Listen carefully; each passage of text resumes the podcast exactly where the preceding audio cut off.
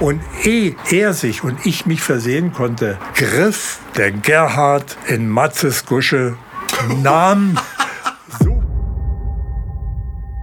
Und es waren, wie gesagt, nicht sieben, sondern fünf.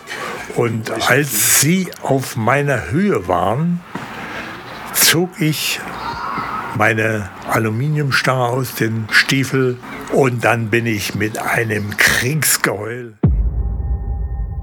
und hat mal so ganz locker aus der Hüfte einen Schuss abgegeben und hat getroffen den Kopf einer Gans. Tot, mausetot, Gänse, Gänsetot. sogar schon wieder ein neuer, äh, schöner Einstieg sein. Der lange Weg zum Mann. Hi Leute, ich freue mich, euch zu einer neuen Folge von Stories to Go begrüßen zu dürfen. Mit dem Podpaps natürlich. Da ist er. Jo, und hier ist er wieder. Schön, dass ihr dabei seid und heute geht es um eine ja, ganz fantastische Geschichte, die wir euch erzählen wollen oder besser gesagt mein Paps. Und von daher erstmal kann ich es wieder nur sagen, bis gleich.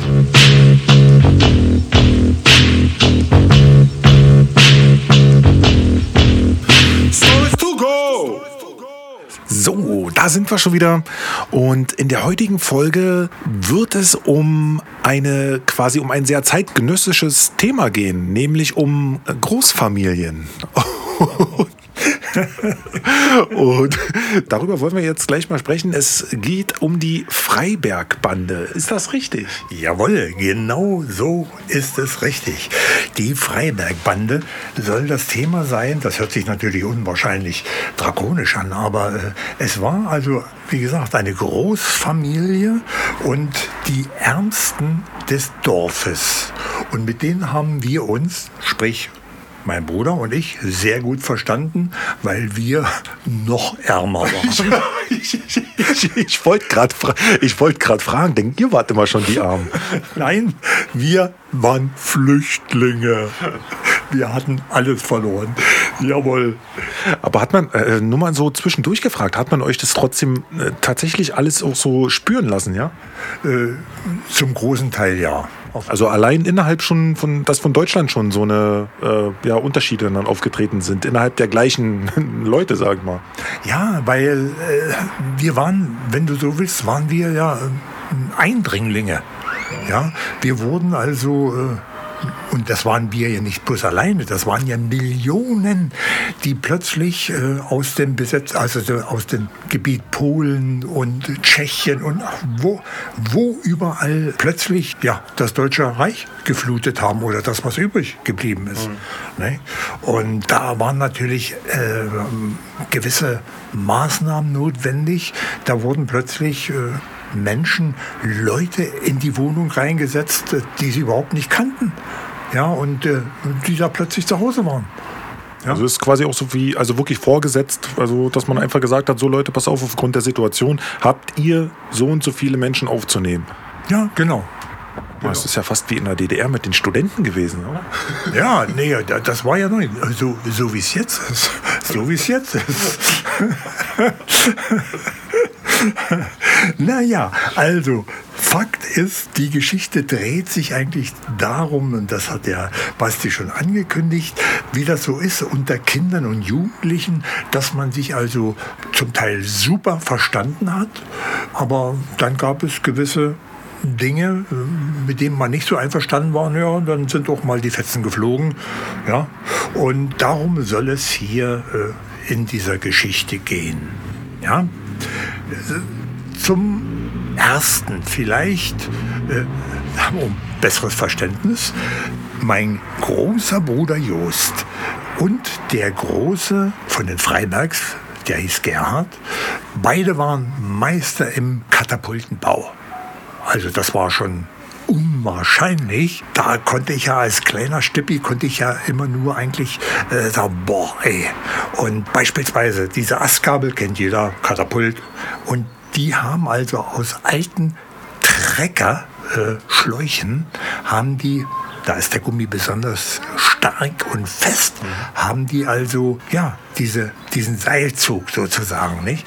Und hinten war ein kleines Lederläppchen eingebunden. Das wurde alles mit Draht festgemacht, sonst hätte man den, den Gummi gar nicht ziehen können. Es musste also etwas Stabiles sein, ja?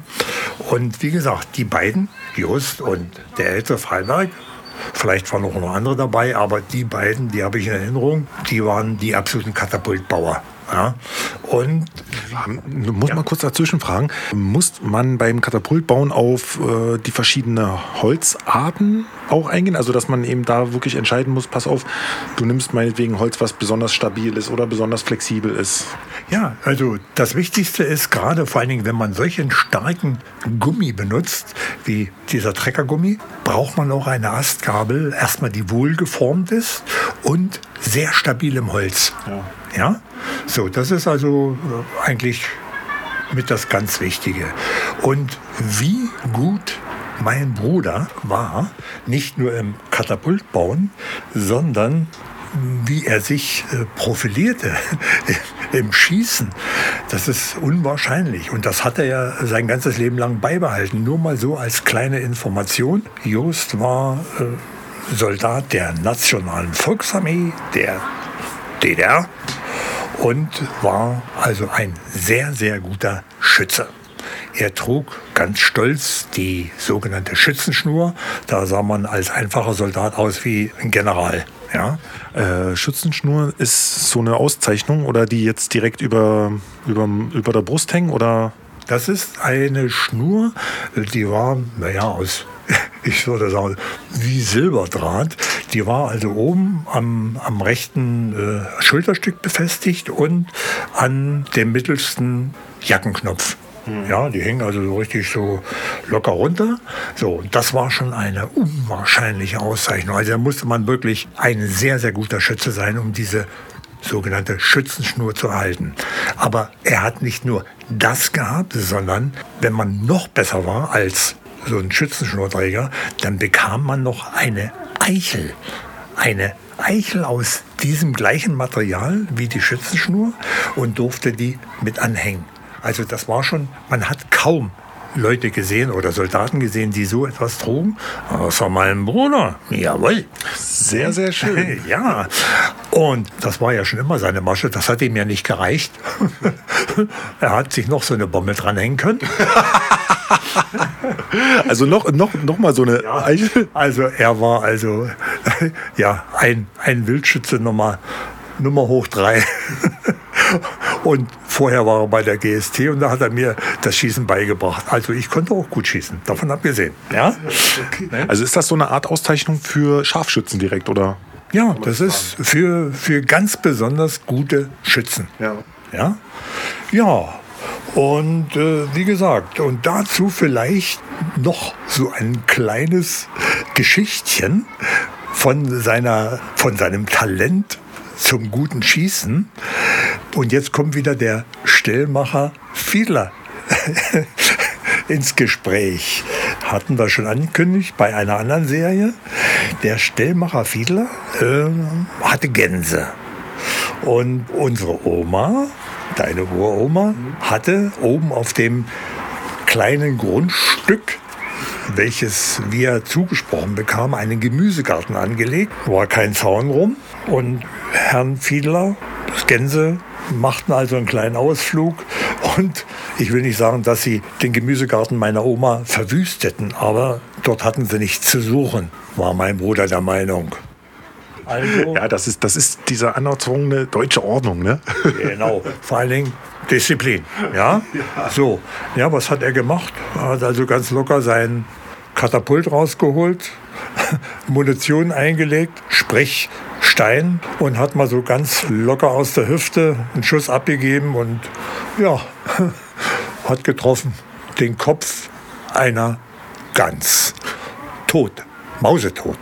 Gänse, Gänsetot. Gänsetot. Ja, über diesen Meisterschuss war natürlich innerhalb kürzester Zeit das gesamte Dorf informiert. Und wie konnte es anders sein? Dieser Stellmacher Fiedler stand dann natürlich kurze Zeit später vor unserer Tür und versuchte nun sein Recht einzufordern. Und Ersatz für seine Gans oder weiß der Teufel was, was er haben wollte. Aber Opa hat ihm also ja, rigoros in den Griff gehabt.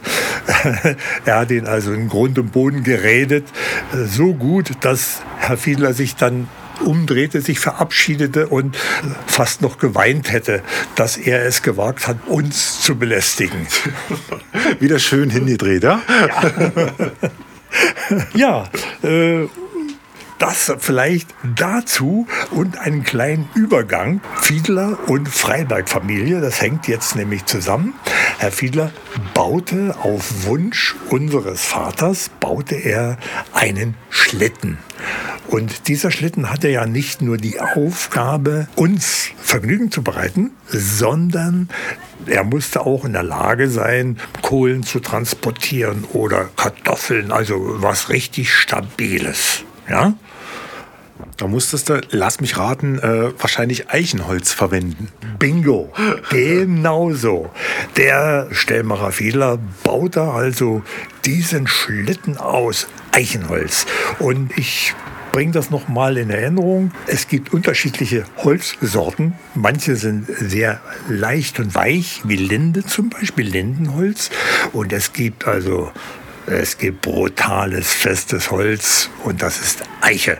Deswegen ja. sagt man auch Deutsche Eiche. Ja? Weil sie so brutal oder fest ist? Weil sie so fest ist. so, und es brauchte ja natürlich auch einen metallenen Untergrund, damit das Ding richtig rutscht.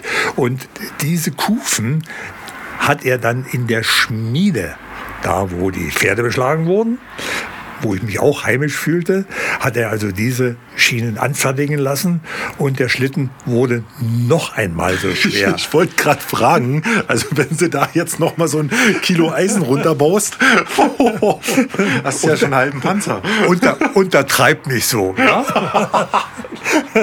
es war ein mittelschwerer T34 der ruhmreichen Roten Armee. ja, angemessenes Beispiel, ja.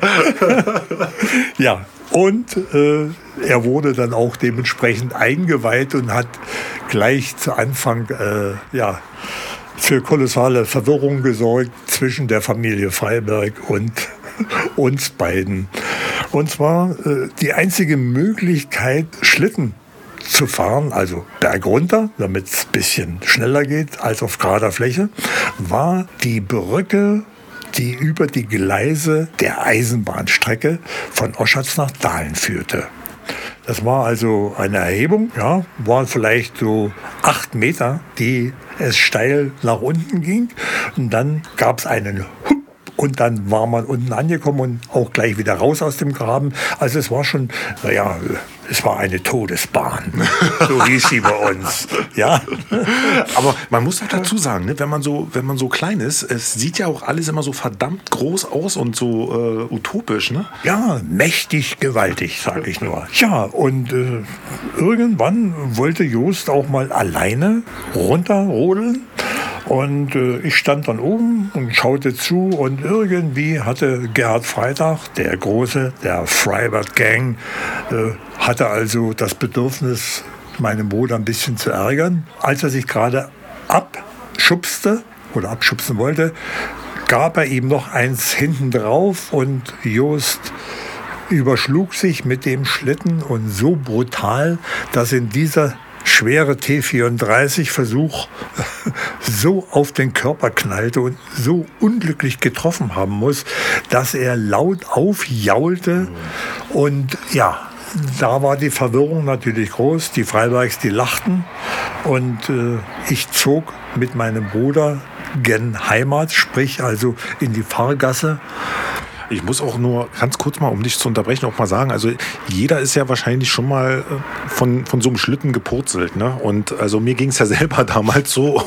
Und Klamott. auf der Oderbruchkippe bei uns. Und also wer wirklich einmal so einen steilen Berg runter ist und sich so überschlagen hat, äh, der weiß auf jeden Fall, das ist keine angenehme Sache. Und wenn es dann auch noch so ein Schlitten gewesen ist, dann, dann weißt du auf jeden Fall, was dich da erwischt hat. Ne? Ja, also äh, das war für mich so ein Erlebnis, was in mir irgendetwas freigesetzt hat, dass ich wahrscheinlich sage und schreibe zwölf Jahre später Kampfsportler geworden bin ich habe gemerkt, irgendetwas ist da in mir explodiert. Naja, klar. Ich meine, du hast ja auch äh, schon mal angedeutet gehabt, dass du zum ersten Mal eben gesehen hast, wie sehr es deinen Bruder erwischt hat. Ja, und äh, es war ja immer so, dass er derjenige war, der mich zum Heulen gebracht hat. und das ganze Dorf wusste das ja immer. Das war meine einzige Verteidigung, dass ich schön laut gebrüllt habe. Dann musste er von mir ablassen. Und jetzt lief er neben mir und weinte vor sich hin. Das hat mir so in der Seele wehgetan, dass in mir als einen Plan reifte, der war, ja, das war eigentlich, äh, eigentlich für mein Alter von, ja, sieben Jahren muss ich, ja, sieben, sieben oder acht Jahre muss ich da gewesen sein. Okay. Ja, äh, dass ich also, äh, irgendwas muss da in mir passiert sein. Ich habe mir dann, nachdem wir unten ankamen in der Fahrgasse in unserem Haus, bin ich in den Schuppen gegangen, wo ich wusste, dass Frau Schneider, Traudel Schneider, die Freundin von Oma, äh, einen alten Kinderwagen zu stehen hatte, ja, wie die damals so waren, also ganz einfach und nicht so eine ja, überkandidelten Dinger, die es jetzt gibt. Und dieser Wagen hatte als Griff eine Querstange aus Aluminium. Und die war rechts und links angeschraubt. Und ich besorgte mir also einen Schraubenzieher, schraubte diese Aluminiumstange aus, ja, aus den Seitenteilen raus und steckte sie in meine Egelit-Stiefel, wie ich das so kannte von ja, Bildern unserer deutschen Soldaten an der Ostfront, die also die Stielhandgranaten in die Stiefel steckten. Ja. Der, der, Plan ist ja dann relativ schnell gereift, ne? Ganz, ganz schnell. Also da, war ich wirklich schnell. Äh, Igelitstiefel, nochmal so zur Information, was, was sind das? Also ich meine, ich weiß es ja nur wirklich. Ja, also Igelitstiefel zur Erklärung äh, müsst ihr euch vorstellen, so etwas wie Plaste. Ja, ich glaube, es war Plaste. So eine Kombination zwischen Gummi und Plaste hatte den Vorteil, kein Wasser reinzulassen. Also wenn es nicht oben reinlief im Stiefel, also Kniehöhe, ging nichts durch. Ja, hatte aber auch wieder den Nachteil, wenn man lange Zeit in den Dingern rumgelaufen ist, dass trotzdem Wasser drin war. Ja, das eigene. das eigene vom Schwitzen, weil die dermaßen unaktiv waren von wegen Atmung. Ja, also es wirklich, es war schlimm. Ja, das zur Information, was Igelit, und das Zeug hieß Igelit, ja, aus dem das hergestellt wurde. Okay.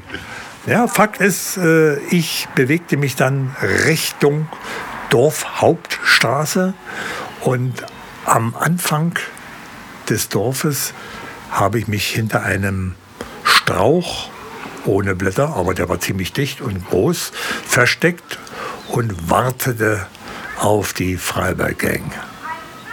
Und sie kamen. Und äh, man muss nur noch mal ganz kurz dazu sagen, dass die Freiberg, äh, Freiberg äh, Gang, die Familie, die hatte fünf Söhne. Ja, fünf Söhne, wovon der letzte, der Matze, war mein Freund. Eigentlich der einzige in dem Alter im Dorf. Und wir gingen auch noch zusammen in die äh, gleiche Klasse. Es war ja bloß eine, eine, eine Nachwuchsklasse. Ne? So, ab dritte Klasse musste er ins Nachbardorf. Ja? Naja, es war also, die kamen also wie, wer den Film Die glorreichen Sieben kennt, äh, der weiß, was ich meine. Die liefen also nebeneinander, zogen ihre Schlitten hinter sich her. Und es waren, wie gesagt, nicht sieben, sondern fünf. Und als sie auf meiner Höhe waren, zog ich meine Aluminiumstange aus dem Stiefel und dann bin ich mit einem Kriegsgeheul hinter meinem Busch hervor. Hatte natürlich den absoluten Überraschungseffekt. Ja. Der war auf deiner Seite. Ja. Aber total. Und drosch auf die Truppe ein Matze habe ich ausgelassen, ja? Ich wollte gerade fragen, so warst du dann so völlig äh, in, in, Wut, aufbrausend, völlig rot gesehen? Ich war voll konzentriert, aber äh, ich erzähle noch anschließend gleich, weshalb Matze nicht von mir verprügelt wurde. Es war jedenfalls so, dass ich die Truppe, und das muss man sich mal vorstellen, die lange Dorfstraße runtergedroschen habe. Immer drauf, gib ihm Saures. Und die sind wirklich von mir weggelaufen. Das muss man sich mal vorstellen. Das hat dir nach den ersten Schlägen dann Mut gegeben, ne? Ja. Und ich kann mich nur an eine Frau erinnern, die, ich glaube, Frau Richter hieß sie, die stand am Zaun, sah sich das ganze Schauspiel an und schrie, um Gott, der schlägt die tot, der schlägt die tot. Das ist mir noch so äh, äh, im Hinterkopf hängen geblieben. Ja? Und dann machten meine kurzen Beine nicht mehr mit. Das heißt, die waren dann doch etwas schneller. Und als wir auf Höhe der Dorfgaststätte waren, wo es dann gleich links in die Fahrgasse äh, ging, da hatte ich mein Ziel erreicht. Sie waren also fürchterlich in die Flucht geschlagen und ich habe die Familienehre gerettet. Ja. ja, aber sowas geht natürlich auch ja nicht, ne? wenn man dann schon mal den Bruder so leiden sieht. Also ja, aber wie gesagt, das war wirklich für mich ausschlaggebend. Nun gut, du weißt es selber, wir sind beides Wassermänner und dann äh, ja, sind wir beide sehr, sehr äh, gerechtigkeitsempfindlich. Ja, das stimmt, das stimmt. Das ist uns manchmal zu Verhängnis geworden, dass wir unsere Meinung, äh, unsere ehrliche Meinung dort kundgetan haben, wo sie vielleicht weniger angebracht gewesen wäre. Ja, um das Ganze noch abzurunden, das war ja, jetzt kommt ja noch ein kleiner I-Punkt dazu, und zwar den, den ich also nicht verhauen habe, äh, meinen Freund Matze, logisch, was mir auch, äh, sagen wir mal, mit einer der Gründe war, wie unsympathisch mir eigentlich die Truppe war. Ich bin mit Matze zu unserem Bäcker mal gelaufen. Ich, das war eine Aufgabe für mich. Ich musste also äh, öfter mal ein Brot kaufen gehen. Und äh, die Frau Heschel, die Chefin, Bäckerin. Dass du die Namen alle noch so weißt. ja, ich habe mich mit Just kurz geschlossen. Ja. Ah, okay. Er gab mir die Hintergrundinformation, äh, wo ich ja kaum meinen eigenen Namen behalten kann. naja, Fakt war, dass ich naja, jetzt ungefähr so um die Ohren ausgesehen habe wie du, als du heute gerade vom Friseur kamst. Also, wie hat Opa immer gesagt, Koppel, koppelbreit über den Ohren müssen die Haare weg sein. Und dann natürlich Scheitel. nee, so schlimm, so schlimm ist es nicht. Dein Vorteil ist, du hast schön anliegende Ohren, wie, wie die, die du von Mutti geerbt hast. Und bei mir war es immer so, ich musste aufpassen, wenn Wind war, also dann habe ich mich leicht abgehoben. naja gut, ganz so schlimm war es nicht. Aber Fakt, irgendwie äh, muss ich äh, ja immer große traurige Augen gemacht haben, wenn ich da zur Frau Hescher rein bin. Denn auf dem Tresen äh, oder auf der Platte oben stand eine Bonbonniere mit ganz schlichten, einfachen roten Himbeerbonbons. Also eigentlich, das würde jetzt kein Kind mehr lutschen wollen. Und sie gab mir, wenn ich dann mein Geld rüberreichte und mein Brot in Empfang nahm, gab sie mir immer so aus dieser Bonbonniere ein Bonbon. Wohlgemerkt, ein einziges. Und der kleine Klaus war glücklich. Und dieses Glück wollte ich nun mal mit meinem Freund Matze teilen, als ich wieder mal Brot holen musste und er mich begleitete. Wir beide rein und äh, naja, da wollte ich nun demonstrieren, was ich für ein gutes Verhältnis zu der Chefin hatte.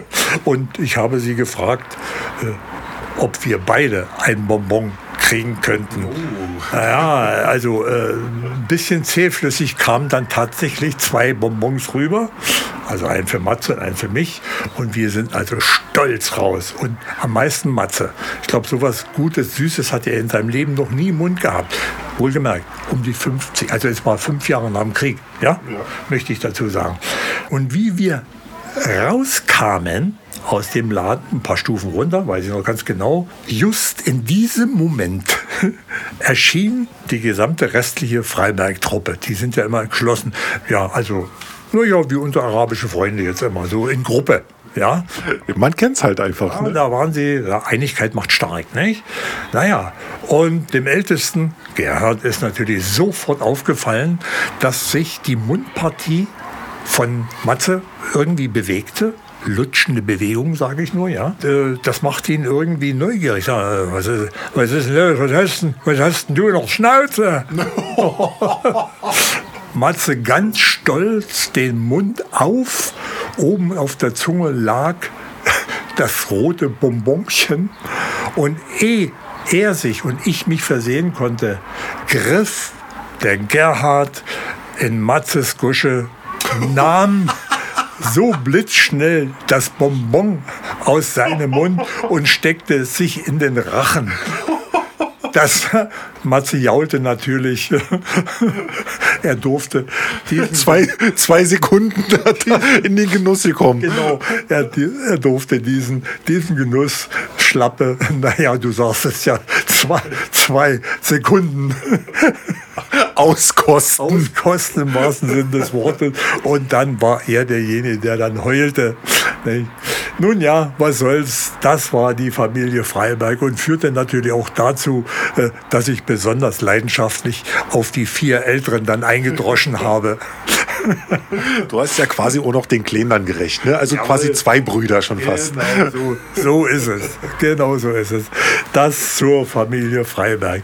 Ich meine, wenn es irgendwie einer von denen jetzt noch hören sollte, wird er sich wahrscheinlich genauso köstlich amüsieren, wie wir uns beide jetzt darüber amüsiert haben. Fakt ist, dieser Auslöser, der damals äh, ja, bei mir eintrat, Jahre später, wo ich dann zum Kampfsport ging, das ist das, was mich eigentlich immer ausgezeichnet hat, dass ich am besten gegen Leute oder Kämpfergegner ausgesehen habe, die im Kopf größer und 20 Kilo schwerer waren.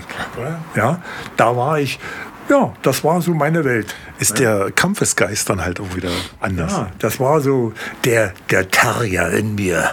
Ja. Terrier. Der Terrier. ja, das sind, das sind auf jeden Fall ähm, auch noch ganz, ganz spannende Geschichten, wo wir definitiv noch hinkommen werden. Denn die Stories, die mein Papst dann noch zu erzählen hat, wo er dann mit Leistungssport angefangen hat, die sind wirklich noch auch auf jeden Fall, äh, ja. Aber da kommen noch einige andere dazwischen. Ja, ja bis, da sind ja noch ein paar Jahre dazwischen halt. Ne? Aber trotzdem, es ist, kann ich euch jetzt schon mal sagen, es wird grandios und es macht einfach immer wieder Spaß, das zuzuhören. Und äh, da möchte ich auch gleich mal sagen, so an der Stelle kann man schon tatsächlich auch nochmal schöne Grüße an unsere ja, Family na, nach Schwerin ausrichten. Genau. Das möchte ich sagen. Ja, und da hänge ich mich voll mit rein. Und wenn das die Familie noch mehr zusammenschweißt, weil man hat ja heute kaum noch Zeit irgendwie, ja, äh, sich mal zusammenzusetzen. Wie gesagt, Stromsperren gibt es im Moment noch nicht ja, dass man sich dann hinsetzt, so wie ich es kannte. Ja, aber die Schnelllebigkeit, die ist zum Glück ja jetzt so ein bisschen weit raus und man kann auch einfach nur hoffen, dass das eventuell sich zumindest wieder Teile von Familien wieder aneignen, halt einfach mal die Sicht so ein bisschen zu fokussieren und zu sagen, so hey, mit der Family zusammenzusitzen, sich auszutauschen darüber, ist halt einfach eine wunderschöne Sache.